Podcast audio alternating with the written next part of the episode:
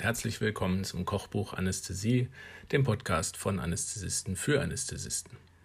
Ja, letztens hatte ich euch ja schon mal eine Formel um die Ohren gehauen, das war die Alveolargasgleichung. Heute hätte ich dann eine weitere Formel, nämlich die des Sauerstoffgehaltes des Blutes.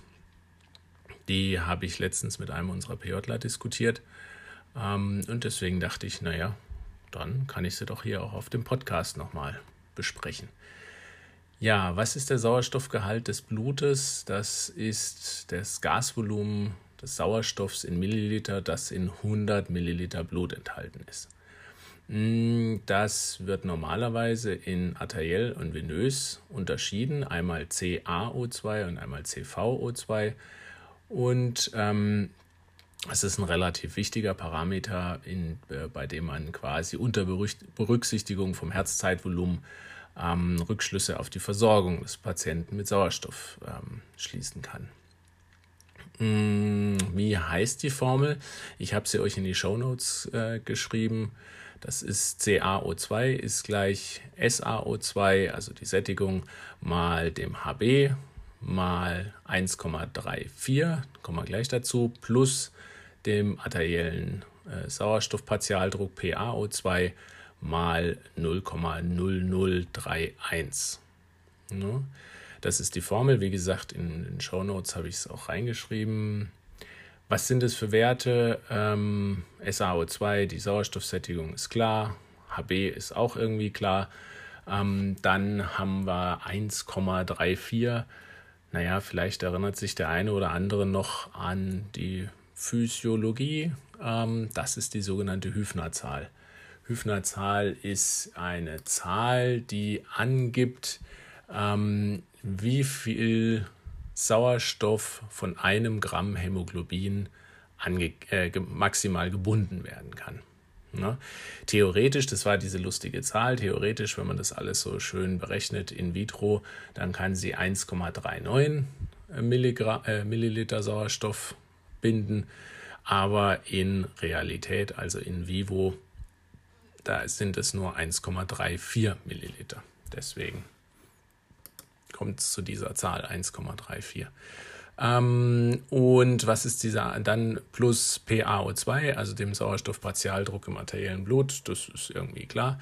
Ähm, und dann mal 0,0031.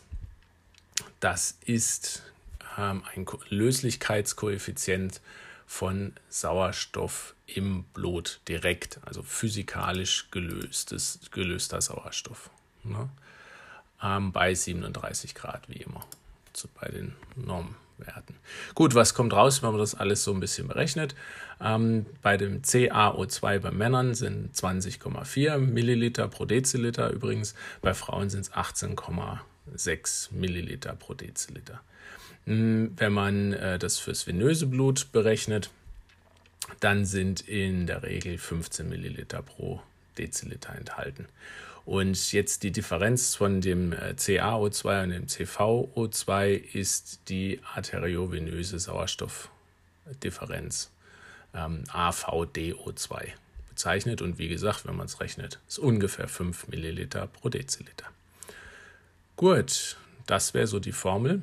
Hm, ja, vielleicht komme ich auch in einer oder anderen Folgen noch drauf, ähm, was man mit der weiter berechnen kann. Ansonsten ist es einfach ein, ein Wert, der zeigt, dass wann es ein, zu einer arteriellen Hypoxämie kommt.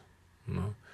Ähm, man sagt ungefähr, wenn der Wert, also der CaO2, unter einen Wert von 12 Milliliter pro Deziliter fällt, dann gilt das als kritisch. Gut. So, das war's schon wieder mal mit dieser Folge. Es wäre super, wenn es euch gefallen hat und ihr dann auf iTunes oder ähnlichem eine 5-Sterne-Bewertung hinterlassen könnt. Nur dann kommt der Podcast in die Sichtbarkeit und ja, mehr Leute können über das tolle Thema Anästhesie zuhören und diskutieren. Bis denn, euer Ilja. Thank you.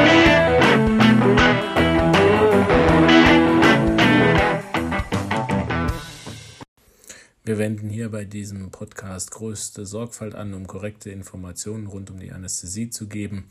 Dieser Podcast ist nur an medizinisches Fachpersonal gerichtet. Allerdings sind wir nicht immun vor Fehlern und übernehmen keine Gewähr für den Inhalt des Podcasts und dessen klinische Anwendung. Jeder ist für sein Handeln selber verantwortlich und wir empfehlen diesen Podcast nicht als einzige Grundlage für die Behandlung von Patienten zu verwenden.